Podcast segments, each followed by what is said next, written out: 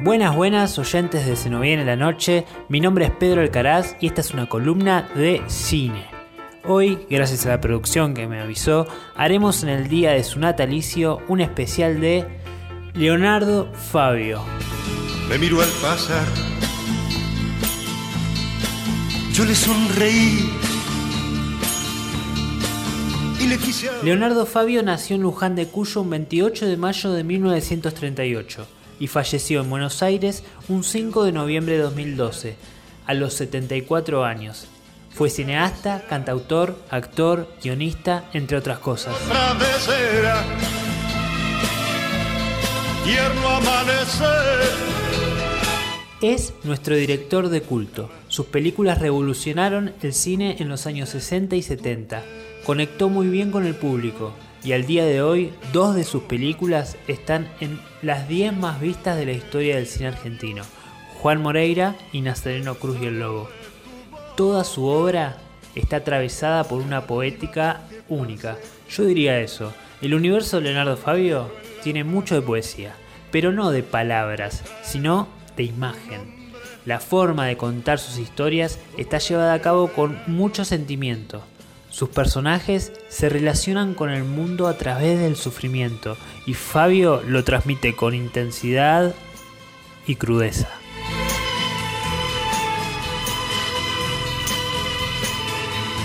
Hoy hablaré de su primera película como realizador, Crónica de un niño solo, y de su película más vista, Nazareno Cruz y el Lobo. Crónica de un niño solo es del año 1965. Está en YouTube con un sonido malo, pero bueno, como dije antes, el fuerte de Fabio es la imagen, así que se puede disfrutar de todos modos. En lo personal, no le recomiendo a Fabio a cualquier persona, y no por esto de que es de culto, sino que muchas veces el espectador de hoy prefiere algo que lo distraiga o que lo relaje, y justamente las películas de Leonardo Fabio no serían las adecuadas. En Crónica de un niño solo se cuenta la historia de un niño que vive en un reformatorio de menores bastante estricto y en un momento se revela y lo encierran. Logra escapar y te cuenta sus andanzas en una villa miseria.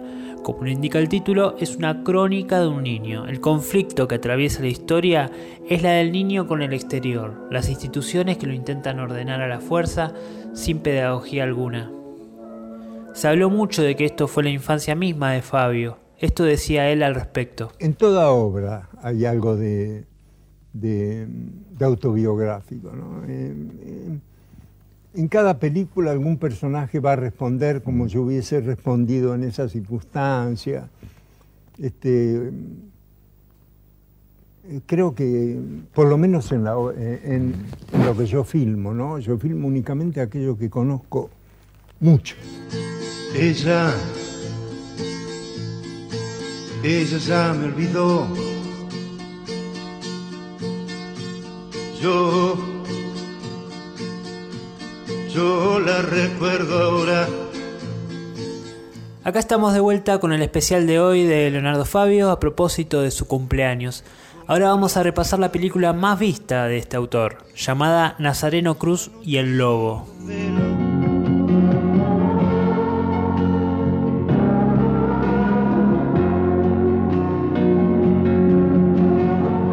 1974. La vieron 3.600.000 personas y es protagonizada por Juan José Camero, Marina Magalí y Alfredo Alcón.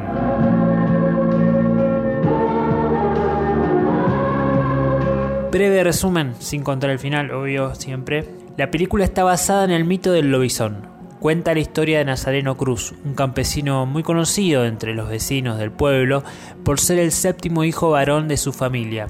Esto de alguna manera marca la posibilidad de que se convierta en lobo en las noches de luna llena y crece con la mirada cercana del pueblo.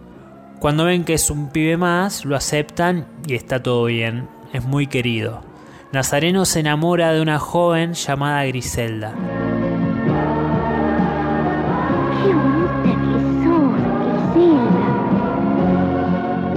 Ahí es cuando se le aparece el diablo a confirmarle la teoría del lobo y le ofrece un trato. El diablo lo interpreta un joven Alfredo Halcón, sublime, escúchenlo. Estás enamorado, Nazareno. Y eso en vos no es bueno.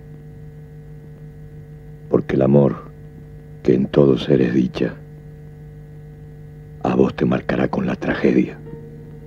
Mañana es luna llena, Nazareno, y rondarás los campos hecho lobo. Escenas muy poéticas. Hay una en especial que están Nazareno y Griselda besándose en el agua. La verdad es una obra de arte porque hay una perfecta coordinación de montaje, música, actores, encuadres y te quedas paralizado.